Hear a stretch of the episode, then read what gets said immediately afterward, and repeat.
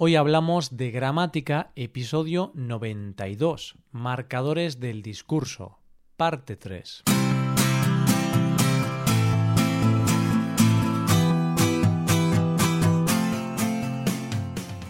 Bienvenido a Hoy Hablamos de Gramática, el podcast para aprender gramática del español cada semana.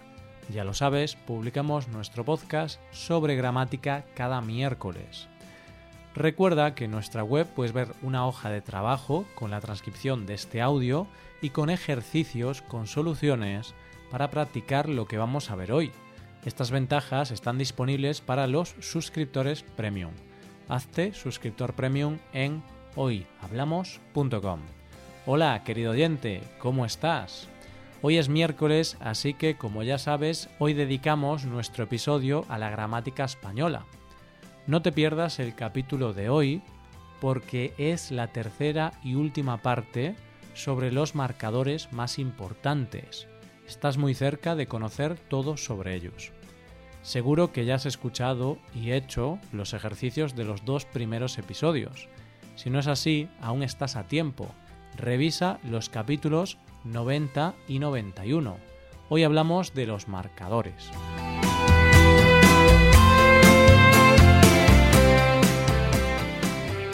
Recordemos que los marcadores del discurso son todas estas palabras que nos ayudan a conectar las diferentes partes del texto y que nos permiten hablar fluidamente.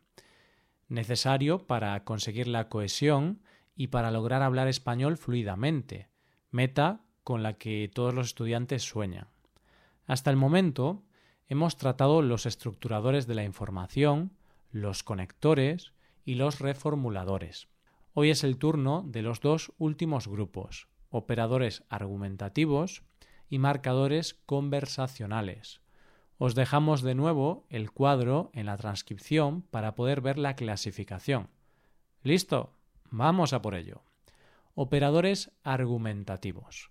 Los operadores argumentativos condicionan, de alguna forma, las posibilidades discursivas de la oración en la que se incluyen, pero sin relacionarlo con el elemento anterior. Se dividen en tres grupos. De refuerzo argumentativo. Introducen un comentario con el objetivo de reforzar la información dicha.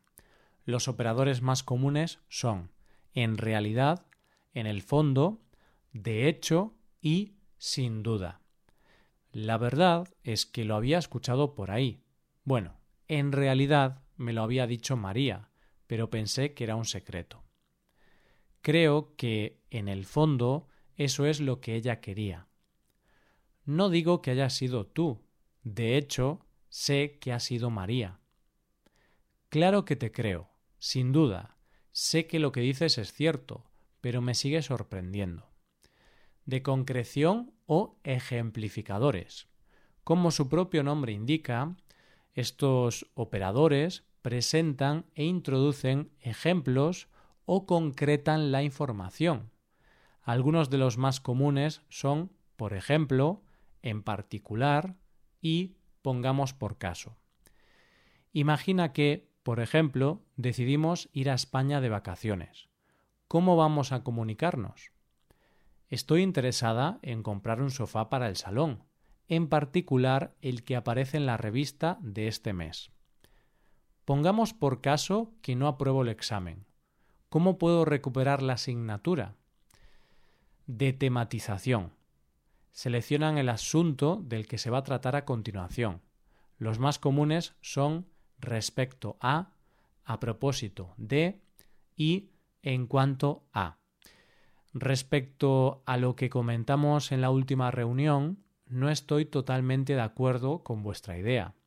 A propósito de tu email, no he tenido ocasión de leer el informe, pero lo haré. En cuanto a lo que me dijiste el último día, tengo que darte la razón. Marcadores conversacionales. Se usan para matizar la información, llamar la atención, llenar pausas o expresar opiniones. Estos marcadores son los que aparecen frecuentemente en la conversación. Por lo tanto, son muy comunes en la lengua hablada. Se pueden clasificar de diferentes formas, pero la más sencilla es la siguiente. De evidencia. Indican certeza. Algunos de los ejemplos más comunes son claro, desde luego, sin duda y por supuesto. ¿Has oído hablar de la nueva película de Tarantino? Parece muy buena. Por supuesto, ya sabes que me encanta. Tiene muy buena pinta, desde luego. ¿Quieres ir a verla este finde? Sin duda. Podemos quedar después del trabajo. Se lo podríamos comentar a Carla. Claro, de hecho ya se lo he comentado. Fuente del mensaje. Presentan la información de manera indirecta. Perfectos para cotilleos. Ya sabes, para hablar de rumores sobre otras personas. Los ejemplos más comunes son por lo visto, al parecer y según parece. He visto a Lucía en el supermercado. Por lo visto, ya no trabaja en la misma oficina. No me digas. Sí, al parecer tenía problemas con su jefe. Vaya, espero que esté bien. Sí, sí, según parece, se ha quitado un peso de encima, la verdad. De interacción. Los utilizamos para llamar la atención del interlocutor. Algunos ejemplos son mira, oye, ¿no? ¿Verdad? Mira, te digo una cosa. Como sigas portándote mal, no vas a ir al cumpleaños de tu amigo. Oye, estoy hablando contigo. Me estás escuchando, ¿verdad? No querrás que me enfade, ¿no? Metadiscursivos, también llamados de relleno, porque se usan para llenar pausas en una conversación. Bueno, eh, vale, bien y sí. ¿Estás seguro de que has hecho todos tus deberes? Bueno, eh, más o menos. ¿Cómo que más o menos? ¿Sí o no? Sí, sí. Bueno, la verdad es que... Bien, o los haces ahora mismo o no sales. ¿Me has escuchado? ¿Sí? Vale, vale, no te enfades. Y hasta aquí nuestros queridos marcadores discursivos. Como has visto durante estos tres capítulos, son palabras muy básicas que se usan muchísimo tanto a nivel escrito como en la conversación y son totalmente necesarios para poder hablar español fluidamente.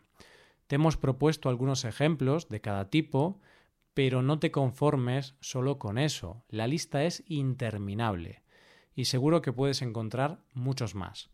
Esto es todo por hoy, oyente. Para poder aprender bien este tema gramatical, te recomiendo trabajar con las actividades que tenemos en nuestra web. Para poder practicar con los ejercicios tienes que ser suscriptor premium.